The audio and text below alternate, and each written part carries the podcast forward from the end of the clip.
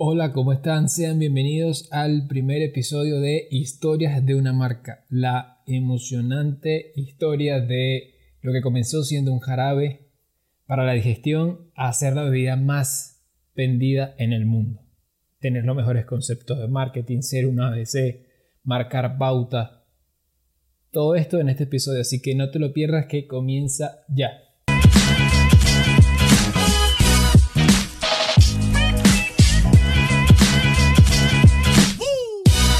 Muy buenas, ¿cómo están? Sean bienvenidos eh, a este podcast que pues comenzó en, esta era de que vivimos, ¿no? En esta era tan complicada en donde pues decidí crear algo para, para distraerme y para también hablar sobre, sobre temas que me gustan, sobre temas quizás de interés, de información para mucha gente.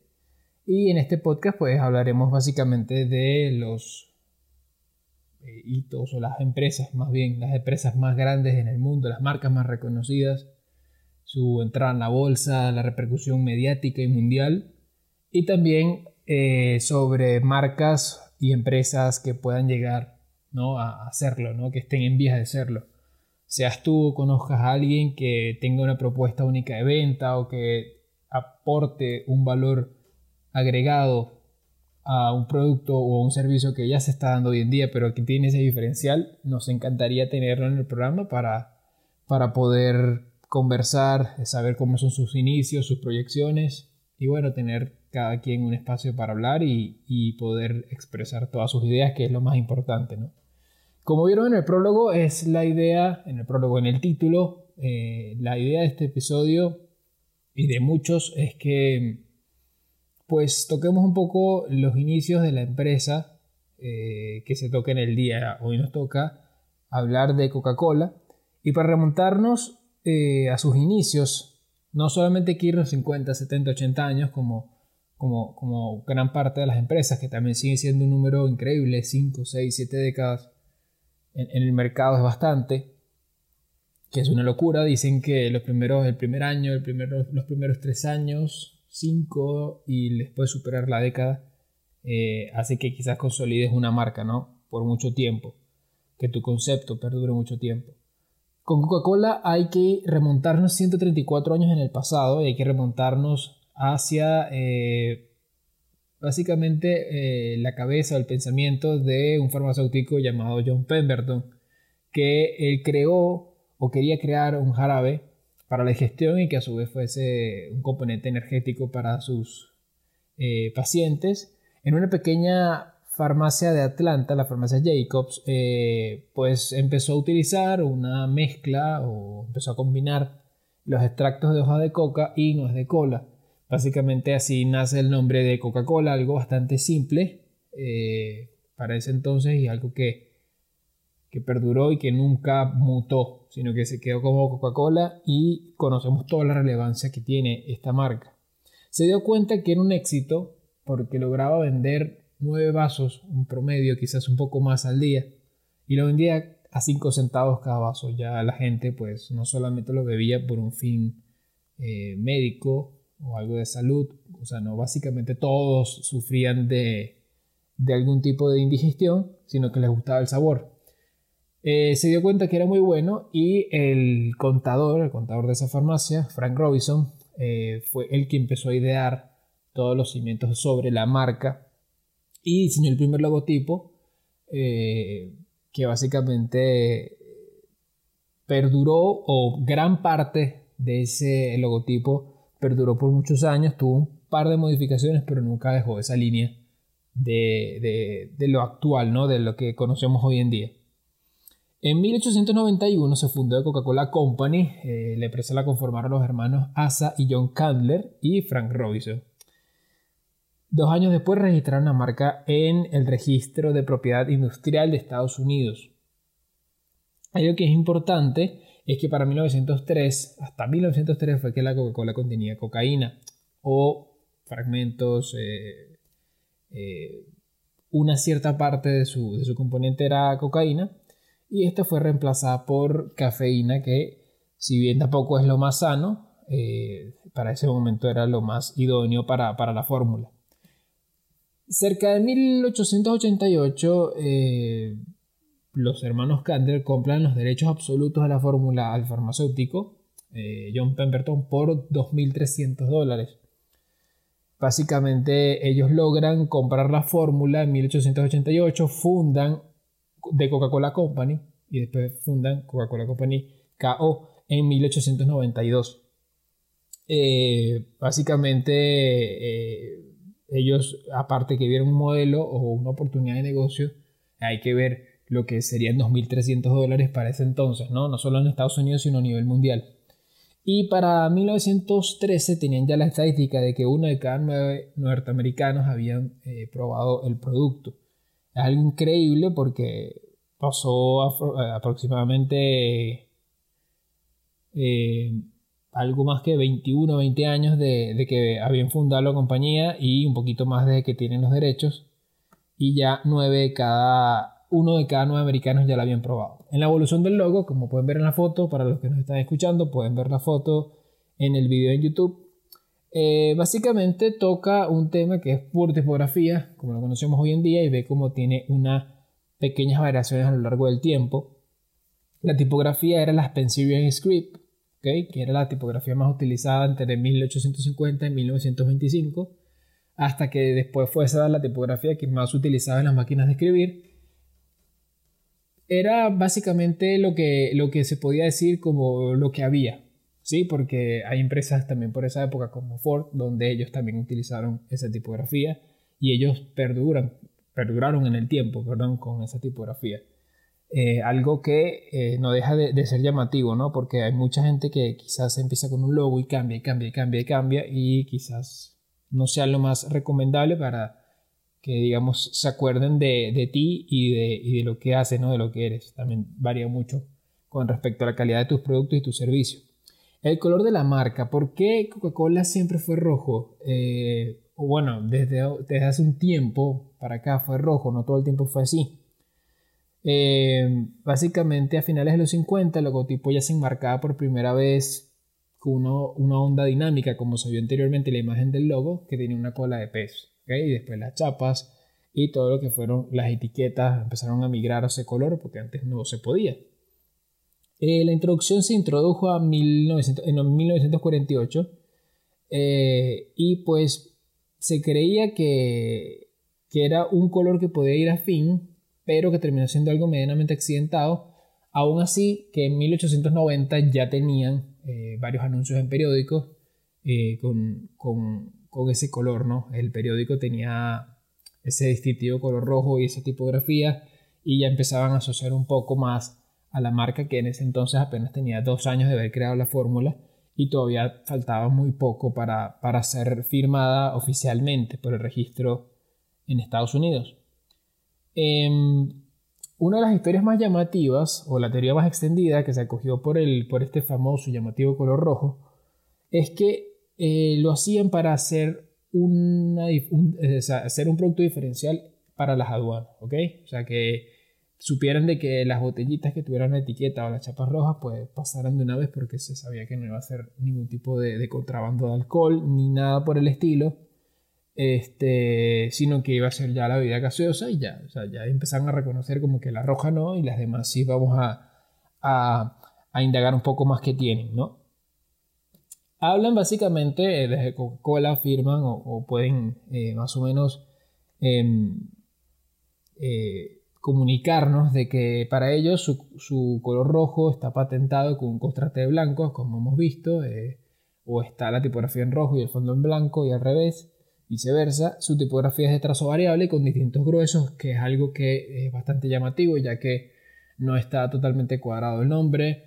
La palabra Coca está por encima, Coca-Cola eh, está un poco más abajo, hay algunas letras que tienen una especie de distorsión, no hay digamos una em, sincronía entre la tipografía, entre cada letra, porque, porque no es así, ni entre los lazos, ¿no? Hay quizás una pequeña eh, diferencia, eh, muy, poca, muy, pocas personas lo han podido notar, pero obviamente cuando hicimos la investigación eh, corrimos a ver la diferencia y sí se nota un poco, sobre todo en las colitas de pez, como le decimos, las tiras, y en las, sobre todo en las dos letras C. Además de ser una letra cursiva, y que tiene una, ellos hablan de que su tipografía tiene características eh, y rasgos amables, diferentes, divertidos y que dicen que tiene toques genuinos este, que le quieren agregar un toque de ingenuidad al, e inocencia a la marca y a la tipografía, ¿no? Algo interesante cuando empezamos a, hacer la investigación fueron los primeros eslogans de Coca-Cola. Hay que leerlos completos porque de verdad que es muy largo y resulta quizás complicado ¿no? el poder eh, hacer llegar un mensaje así. Obviamente en esa época no se estilaba casi tanto hacer anuncios, pero el primer anuncio de Coca-Cola apareció en el periódico Atlanta Journal y decía, en 1886, decía todo en una sola línea, Coca-Cola, deliciosa, refrescante, estimulante, vigorizante, todo eso en una misma línea. Y básicamente no llegó mucho porque se perdió un poco la línea de, en el anuncio de textos en blanco y negro, ya que eh, siempre se estiló hacerlo algo bastante corto, dos, tres palabras, pero no tanto y tantas signos de exclamación. Poco después se publicó otro anuncio, uno más largo y persuasivo, este, que quizás empezó a promover un poco más el otro estilo o querían, digamos, empezar a abordar otro, otro branding, ¿no? Otra, otra forma de vender, que era deliciosa, estimulante, refrescante y vigorizante. También afirmaban de que para ellos el, tomar Coca-Cola era una bebida intelectual, una bebida de templanza, un tónico cerebral, ¿no? Que era para curar dolores de cabeza, neuralgia, la histeria y la melancolía. Básicamente ellos creían que al principio iba a ser algo solamente refrescante, después era un bebida para intelectuales, algo que no solamente era divertido, sino que también creían que podía venderse como una bebida el cual te hiciera más intelectual o fue una bebida intelectual y que necesitaras tomarlo, ¿no? Como para, para poder seguir con tu día a día. Y bueno, básicamente después de todos estos análisis de discurso y del ensayo error típico que conocemos desde ahora, porque básicamente Coca-Cola es una, eh, por no decir, es como la Biblia, es como el ABC del marketing, vieron que les resultaba más tener un poco más de historia y no tener tanto mensaje, tanto texto. Y ahí empezaron como a, migrar un poco más hacia el liderazgo, hacia el trabajo en equipo, hacia, hacia el, el, el mensaje típico de la suma de los individuos siempre será más que el trabajo individual, ¿ok? O sea, todos los individuos cuentan más que uno. Entonces, ellos querían eh, hacer, llevar un mensaje ya de trabajo cooperativo, de, alegría, de, muchas cosas que al principio no transmitían porque quizás no sabían qué público estaban tocando en principio, no se tenía todas las herramientas que tenemos hoy en día y ellos lograron eh, a la tercer o cuarto anuncio en su eslogan poder consolidar un poco más la marca, ¿no? Que es algo que, es bastante interesante. Coca-Cola sabemos que es un patrocinador global, ¿sí? Y, eh, por ejemplo, es la marca que ha tenido más años eh, de patrocinio hacia los Juegos Olímpicos. Esta, esta relación comenzó en Ámsterdam en 1928 este, y pues hasta 2005 renovaron contratos que llegaban hasta Tokio 2020 eh, muchas personas o se habla de que puede llegar a haber una fractura en esta, en esta alianza, otros dicen que no, que probablemente pueden extender hasta 2028, habrá que ver qué pasa, pero supuestamente no hay una, un acuerdo entre las dos, eh, el Comité Olímpico Internacional y la marca. Además de ser eh, un patrocinador global para Juegos Olímpicos, para McDonald's, Nestlé, más de 12.000 empresas, eh, más de miles y miles de eventos, este, ellos hablan, como comentamos anteriormente, de que ellos prefieren siempre enaltecer el trabajo en equipo, ¿no? el, lo grupal, porque había ofertas de varios este, managers de deportistas muy consagrados que querían, digamos, también poner un poco de su grano de arena y obviamente tener un rédito económico, porque obviamente eso, es lo que, va, lo que pasa cuando eres sponsor. Y ellos básicamente decían que no querían eh, patrocinar eh, atletas individuales, sino que querían o creían más en el trabajo en equipo. Que es uno de los diferenciales quizás donde más adelante, y no es un tema que vamos a tocar actualmente, pero es como la diferencia con Pepsi, ¿no? Que vio esa oportunidad de mercado donde sí empezó a tener más eh, campañas publicitarias con, con artistas o hasta con, con deportistas que, digamos, lograron consolidar otro mensaje de marca, pero ya porque Coca-Cola había captado todo el público familiar, ¿no? Entre las campañas más reconocidas tenemos Comparte una Coca-Cola, esa es muy, muy reconocida. Eh, está la campaña El mundo de la sonrisa de Coca-Cola. Está la campaña Razones para creer, que también es muy famosa. Y una que me gustó mucho, que era la Coca-Cola de hielo, que se pudo ver, están los, los, los spots publicitarios en, en YouTube. Em, para hablar también del tema de las campañas, es, es, es, algo interesante porque más adelante lo vamos a tocar, cómo lograron ellos eh, encontrar el hilo para saber qué, o sea, qué tipo de campañas le gusta a la gente y por qué las iban a hacer, así como llegaron allá. Para empezar, podemos hablar de los primeros años de Coca-Cola en la bolsa. ¿okay? Y la entrada en la bolsa de Nueva York fue en 1919 y un, grupo de empresarios liderados por Ernest Woodruff le compraron a toda la familia Candler eh, todas las acciones, pues compraron toda Coca-Cola por 25 millones de dólares, 1919. Más tarde, eh, en el año, Coca-Cola hizo su oferta pública inicial, la IPO, y eh, se cotizaba a 40 dólares la acción. Aquí quiero hacer un inciso porque eh, el valor de una acción de Coca-Cola oscila a los 46, 50 dólares actualmente. Obviamente hacen divisiones de, de sus acciones, como recientemente lo acaba de hacer Apple, solo para, digamos, eh, ser un poquito más eh, amistosos con el nuevo inversor, ¿no? No, no que, una, que una acción valga demasiado, sino que se abre el supply, es la cantidad de ofertas o de, o de acciones que puedes comprar a un menor costo, ¿no? Para que la gente pueda, pueda entrar y no tener una especie de, de, de pánico al ver el primer precio, ¿no? Para el informe anual de 2016 se vio que las acciones de Coca-Cola habían subido hasta el punto de que la capitalización de mercado ya eh, de la compañía era cercana a los 180 billones de dólares y que ya, ya había eh, existido ¿no? 53 ocasiones las subidas de eh, los dividendos de forma consecutiva. A final de 2015, una acción de Coca-Cola adquirida en 1919, esto para los curiosos, con dividendos, con dividendos reinvertidos y además también con todo el tema de la inflación, de que pasaron 101 años, cada acción, o sea, una sola acción valdría 14 millones, 12 millones 748 mil dólares. Una acción de Coca-Cola con una tasa de crecimiento anual del 14%. Básicamente ellos querían hacer todas las divisiones, obviamente con todo el contexto de, em, de, la, de las inversiones y de la inflación en Estados Unidos y lo que ocurre en, todos los países, pues era más difícil que una persona quisiera entrar a una acción actual que valiera 12 millones de dólares, empezar a hacer divisiones y a otorgar más acciones para el público y que entraran más, más inversores, ¿no? Que, esa es la, meta principal. Antes de tocar este tema, eh, la Coca-Cola y la Gran Depresión, pues queremos notificarles que ya es el momento del espacio publicitario, así que volvemos dentro de muy poco. Si quieres posicionar tu marca en redes sociales como Instagram, Twitter, Facebook, crear un podcast como este, hacer pauta digital para YouTube, crear tu página web, tu e-commerce, producciones, motion graphics, edición de video, todo, absolutamente todo, lo hace Think Agency. Comunícate con ellos a su correo electrónico o contáctalos por redes sociales. Think Agency. Pensamos y creamos.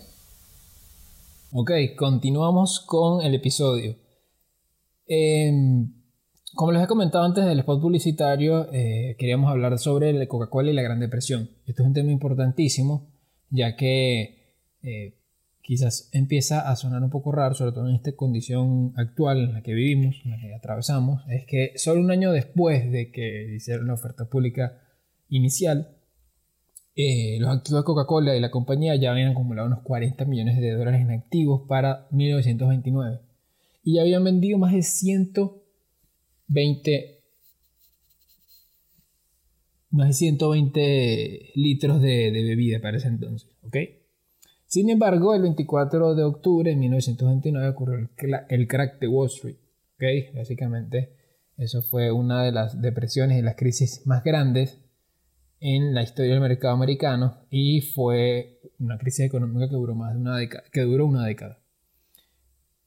Aquí queríamos tocar un punto que era para nosotros muy importante, que a pesar del descenso de las acciones, de todo lo que podían percibir por ventas, eh, de todo lo que empezaba a ser, digamos, como los primeros años eh, exitosos, ¿no? Y empezar a comerse las maduras, como, como dicen, eh, ocurre este crack y en vez de ser una compañía como gran parte o la gran mayoría de empezar a reducir un poco en publicidad, un poco en los costos, tratar de producir justamente lo necesario, recortes de personal, Coca-Cola decidió en esa época el poder invertir mucho más en publicidad y decir, ya que la empresa no puede facturar lo mismo y las ventas no van a ser las mismas y quizás no lleguemos al mismo público en una época de crisis, ahí fue donde ellos invirtieron más en publicidad y empezaron a entrar con mensajes de estamos contigo, eh, somos parte de la familia y empezaron a hacer todos los spots publicitarios posibles y empezar a llenar todo lo que era la radio, eh, todo lo que era eh,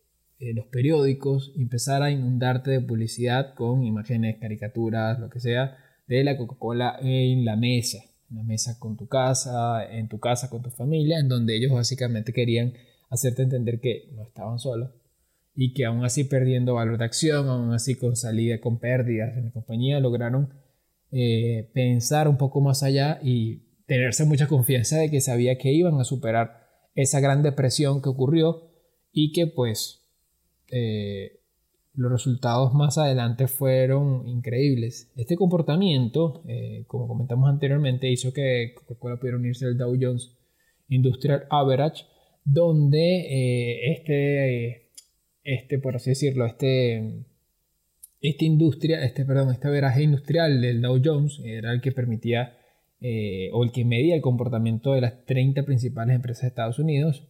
Este, Coca-Cola entró en 1932 y se salió en 1935, todavía se desconocen el por qué, pero era de las 30 acciones más importantes, en las cuales se podía medir tanto el poder adquisitivo del americano, de todo lo que era la producción e importación, y era la, la digamos, una de, las 30 mejores acciones, de, las 30 mejores empresas que había en, el mercado americano para esa época. Eh, resulta raro que se haya salido tan poco tiempo después, ¿no? Eh, Coca-Cola hoy, una de las grandes eh, cosas que nos, que nos, que nos impresionan es que la Coca-Cola, en un informe en una revista Forbes para 2017, publicó de que Coca-Cola estaba situado entre las cinco mejores marcas del mundo para 2017. Aquí entra también un tema sobre quizás hacia dónde va el mundo y no, estoy descubriendo nada, para nada, pero pasó del puesto número 5 a el decimotercero y empezaron empresas como Tencent, como, como bueno, estaban muy bien posicionadas por lo que era Apple, eh, lo que era Amazon, Microsoft, todas las empresas de tecnología empezaron a subir como la espuma y quizás la venta de productos eh, empezaron a... de venta de productos quizás para el consumo. Y más en esta era fitness, eh, todo el tema de ser vegano, de evitar las azúcares, de comer más sano, de cuidado personal, pues algo que sí puede repercutir a futuro o es algo que, que prevén los expertos de que sí puede afectarles en el futuro para eh, continuar siendo eh, o, u obteniendo las grandes cantidades de, beneficios ¿no? que tienen. Em, para un ejemplo, en cuanto a publicidad, eh, Coca-Cola logró recaudar o el movimiento de su empresa y de todas sus acciones subieron un 2% solo después de que lanzaron la, eh, la, la campaña Comparte una Coca-Cola. Eh, esa era la famosa Coca-Cola donde tenía los nombres de María, de José, de Luis. Y básicamente todo el mundo quería comprar su Coca-Cola con su nombre y querer compartirla. O el tomar esa Coca-Cola de una persona especial, de la persona que te gustaba, de tu madre, de tu padre. Y se llevó a cabo en 2013. Pensé que había sido un poquito más reciente. Era que, que hace siete años que fue de esa, de esa campaña y solamente con esa campaña lograron subir un 2%, ¿no? lo, lo que lo, lo, lo, lo impregnado que está el mensaje de Coca-Cola y saber que Coca-Cola es eso, Coca-Cola es amistad, Coca-Cola es eh, el conjunto, Coca-Cola es quizás parte de los buenos momentos de tu vida, porque eso es lo que más se valora y es donde ellos quisieron entrar, ¿no? Esa mesa en Navidad, eh, celebración de una graduación y, muchos teníamos esa, esa costumbre, ¿no? De, de, a veces no nos dábamos cuenta, pero siempre Coca-Cola quizás estuvo con nosotros desde chamos y desde, y desde cualquier cosa, desde Navidad, cualquier momento especial en la, en la, en la casa, eh, Coca-Cola estaba con nosotros, ¿no? Eh, una de las grandes eh, repercusiones públicas, mediáticas que tenía Coca-Cola eran las campañas publicitarias como el poder también ser imagen, perdón, ser patrocinador de además los Juegos Olímpicos, del Mundial de Fútbol, donde había muchísimas estrellas en, el inicio de, artistas, todo lo que comprendían los jugadores. Y básicamente con todo eso que conocimos, Em, para el año 2018, sí, para el año 2018, no, perdón, para el año 2020, la revista Brand Tops 100 Global, o sea, ese es el, top 100 global de las marcas, ¿no? Del branding, eh, puso que la empresa, o que el valor de la marca vale unos 84 mil millones de dólares. Eh, como le he comentado anteriormente, está en el puesto número 13 en 2020 y eh, el valor como tal de la capitalización, capitalización bursátil de la empresa eran de casi 257 mil millones de dólares datos para febrero de este año. Obviamente habrá que revisar cómo, cómo le habrá podido ir o cómo le, irá ¿no? cuando toda esta situación termine. Entre los datos curiosos que los queríamos tocar, según la revista, según eh, el portal especialista en comida, Spong University, ellos tocan un tema interesante que al leerlo yo dije, a mí siempre me pareció que la Coca-Cola sabía diferente, pero no necesariamente mejor en, McDonald's. ¿no? Aquí explican de que básicamente sí te sabía mejor la Coca-Cola en McDonald's y ellos hablan de que efectivamente sabe mejor porque hay un secreto que nada más compartido con Coca-Cola de muchos años que ellos guardaban eh, todo lo que era líquido de Coca-Cola no en un recipiente plástico, como la mayoría de los establecimientos, porque decía que el plástico y el azúcar, todo eso podía empezar a pegarse y que todas las moléculas del gas y que básicamente parte de la fórmula se perdía en el plástico, era en contenedores de aluminio. Estos contenedores de aluminio pues facilitaban que mantuviese todas las moléculas de, de, toda la fórmula, ¿verdad? Sin un contexto, perdón, una definición muy química, no, no les puedo decir, pero era que se mantuviese bien la fórmula. Y a una temperatura determinada que no la revelaron, pero bueno, ellos dicen que, que el contenedor, contenerlos en acero y a una temperatura eh, determinada, pues hacía que, que, ese, que el sabor básicamente se añejara, ¿no? Supiera mejor y pudiese durar más en el tiempo. No dicen, no revelaron todo el secreto, ni la cantidad de centímetros cúbicos, ni de milímetros, ni la temperatura, pero bueno, ya sabemos que que si te parecía que sabía mejor, estás en lo correcto, a mí me parecía que sabía más raro, me parecía que sabía más dulce, no necesariamente mejor, a mi parecer todo lo contrario, pero, pero bueno, esos ya van, van, van en los gustos de la persona. otros datos curiosos, una de las fechas más, más reconocidas fue que en 1899 Benjamin Thomas y Joseph Whitehead eh, dos abogados de Tennessee convencieron a Candler de que les concediera los derechos de la embotellada en 1899, ya que Coca-Cola empezó siendo, como, habíamos comentado en principio, eh, un jarabe, después terminó siendo una bebida y después empezó a ser un negocio de manufactura, eh, perdón, de, de, fabricación, de embotellado. Empezaron como a crear una nueva industria y a generar mucho más empleo. Y ellos, estos dos abogados querían eran los derechos para este, el embotellado de esta, de esta, de esta marca, ¿no? de Coca-Cola, y poder empezar a distribuir eh, no solamente a nivel nacional, sino a nivel mundial. Un dato curioso es que en 1915 se, celebró el concurso de embotelladores para crear un envase único. ¿no? Increíble como en 1899 piden los derechos sobre un negocio que estaba, no es que estaba nuevo, pero eh, en 1915 se celebró un concurso para el envaso único y lo ganó Alexander Samuelson. Esto, esto es impresionante, ¿por qué? Porque pasaron 105 años y es el mismo modelo. Él ganó con este modelo de el envase de vidrio eh, y se quedó. Se quedó, además de que lo tienen eh, reconocido como la botella de contorno, como el icono comercial más ampliamente reconocido en el mundo. Este, y dijeron que pues ese es el diseño que más define la marca porque es lo más familiar, más personal, más grupal que se pueda, lo más vacacional que se pueda. Y pues eh, básicamente las botellas que tenemos son el mismo modelo de hace 105 años, ¿no? Que, que es increíble que, que eso pase. Em, una de las cosas interesantes cuando Woodruff logra comprar la empresa en 1919 es que logra consolidar la empresa después de la Primera Guerra Mundial. Entonces, eh, estamos hablando de que este empresario, este presidente, cuando, cuando compró esta empresa, pues tuvo la posibilidad de sobrevivir después de la Primera Guerra Mundial, después del crack, y pues consolidó una empresa muy, muy, muy grande, ¿no? Este, en 1923 se establecieron la base de Coca-Cola Company Export Corporation, como hemos comentado antes, para eh, eh, extender todo el sistema de embotelladores eh, en el resto del mundo.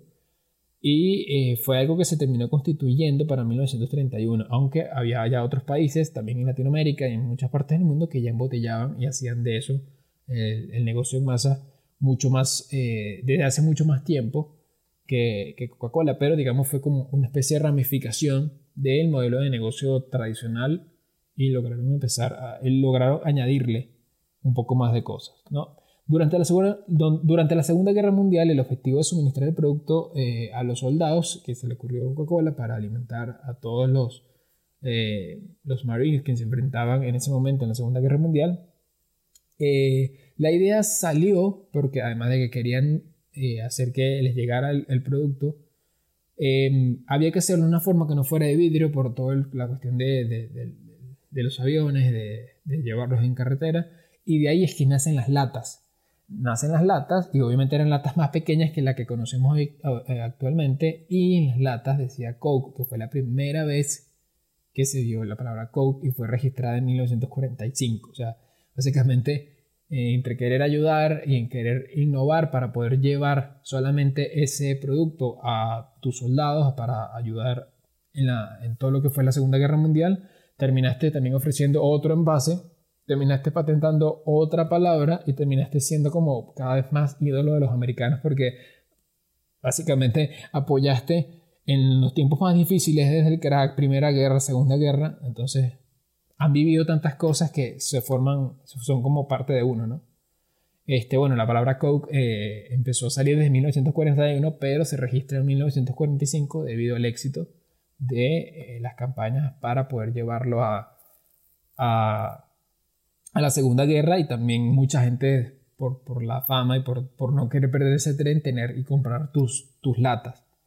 En 1955, Woodruff abandona la presidencia de 1955 este, y pues él siempre, cuando querían salir a entrevistarlo o hacer algún tipo de nota en un periódico, él decía que no le gustaba que le hicieran una entrevista a él como que saliera el cintillo o que saliera el rótulo del presidente de Coca-Cola, sino que él siempre quería mantenerse al margen como para que todas las flashes, todas las luces, todo el reconocimiento fuese a Coca-Cola y no a Ernest, ¿no? Que, también es difícil porque cuando logras consolidar algo tan grande debe ser imposible no poder controlar o manejar el ego, que lo vemos que pasa hasta en, las cuestiones más, más básicas, ¿no? Más banales. En cuanto a consumo. Eh, en cuanto a consumo, se habla de que se consume al día, perdón, cada segundo del día se consumen cerca de 8.000 refrescos de Coca-Cola. Aproximadamente, más de 8.000 refrescos de Coca-Cola. El país donde más se consume Coca-Cola es, este, todo el continente americano. El país que más los consume para 2010, este análisis que se hizo fue México, que lograba consumir 675 botellas de 237 mililitros per cápita anual. Chile con 445 queda segundo y Estados Unidos en el tercer lugar con 394 mililitros por, eh, per cápita anual. Es decir, lo que empezó siendo quizás eh, donde nada más se consumía en Estados Unidos, ahora se probó que es totalmente global y ahora pasó a ser Estados Unidos el tercer país que más lo consume.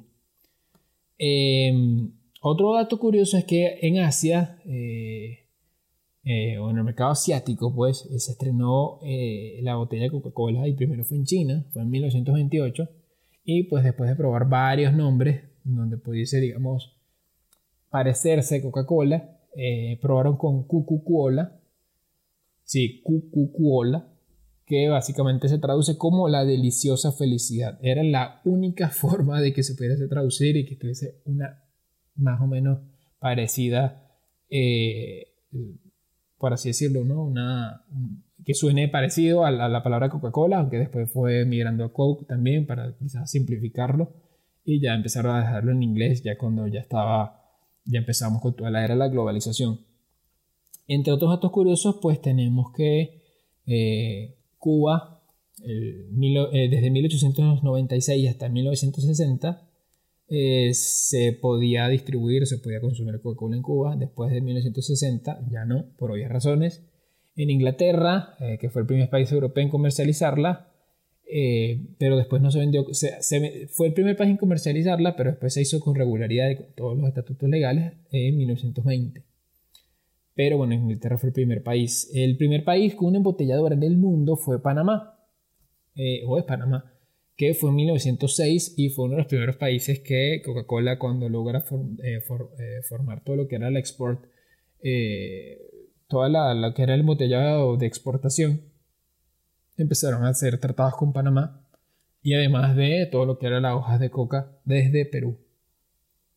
En Venezuela, en 2009, la Coca-Cola cero fue prohibida. También sabemos por obvias razones por qué, quién lo hizo, en China estuvo prohibida desde 1949 hasta 1979 por la reforma económica de Mao Zedong. En Birmania estuvo prohibida desde 1962 hasta 2012 por el régimen. Y en Corea del Norte todavía los que viven ahí no han salido, nunca la han visto y ni siquiera la han probado obviamente. Eh, también podemos ver que el mensaje de Coca-Cola en redes sociales es eh, muy juvenil, ¿no? Siempre te invita como al verano eh, o, cuando está el invierno a la reunión o el verano siempre estar con... De hecho, también hay campañas, no sé si recuerdan, cuando hay una, una cola y les toca ver la final del mundial y tienen que ir corriendo eh, y la ven en el primer kiosquito que, que ven en un televisor y van tomando una Coca-Cola, ¿no? Básicamente las redes sociales se mueven así, tienen muchos, eh, por así decirlo, influencers no tan reconocidos mundialmente, pero sí gente, eh, muchachas o, bueno, carajos que puedan eh, tener medianamente una buena cantidad de seguidores y puedan hacer publicidad en esos spots donde no, son demasiado conocidos, muy pocos los conocen, pero como que tienen un poquito más de, de, de, tirar un poco más ese mensaje, ¿no? Quizás un microinfluencer, no sé si cabe el término, ¿no? Para, para que no se sientan aludidos algunos.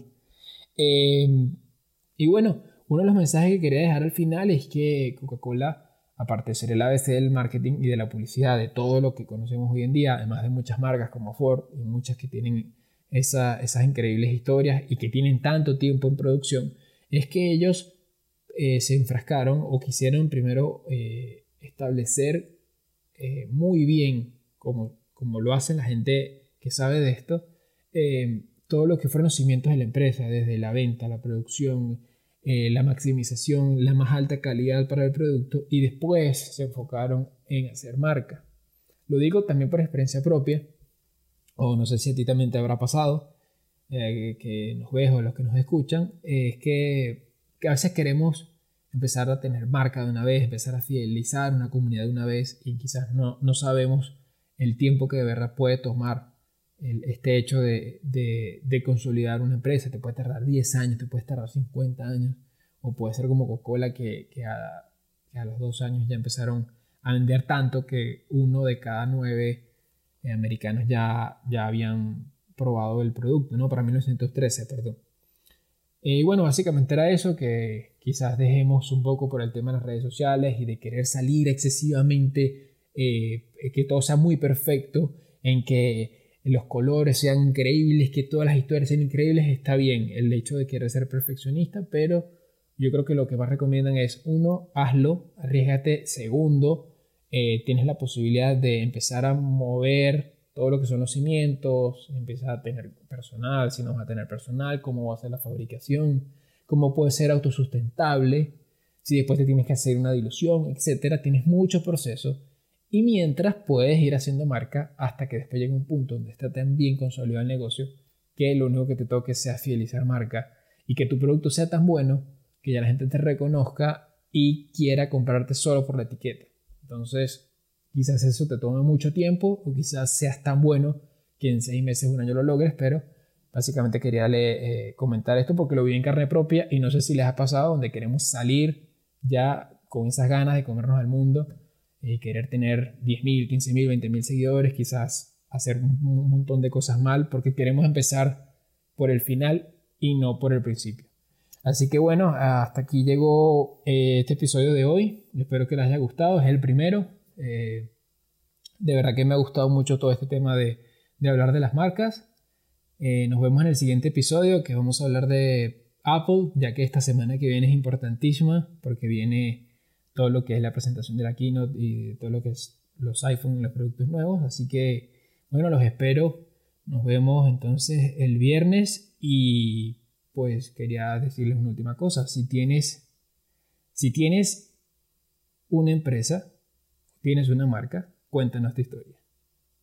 Hasta la próxima.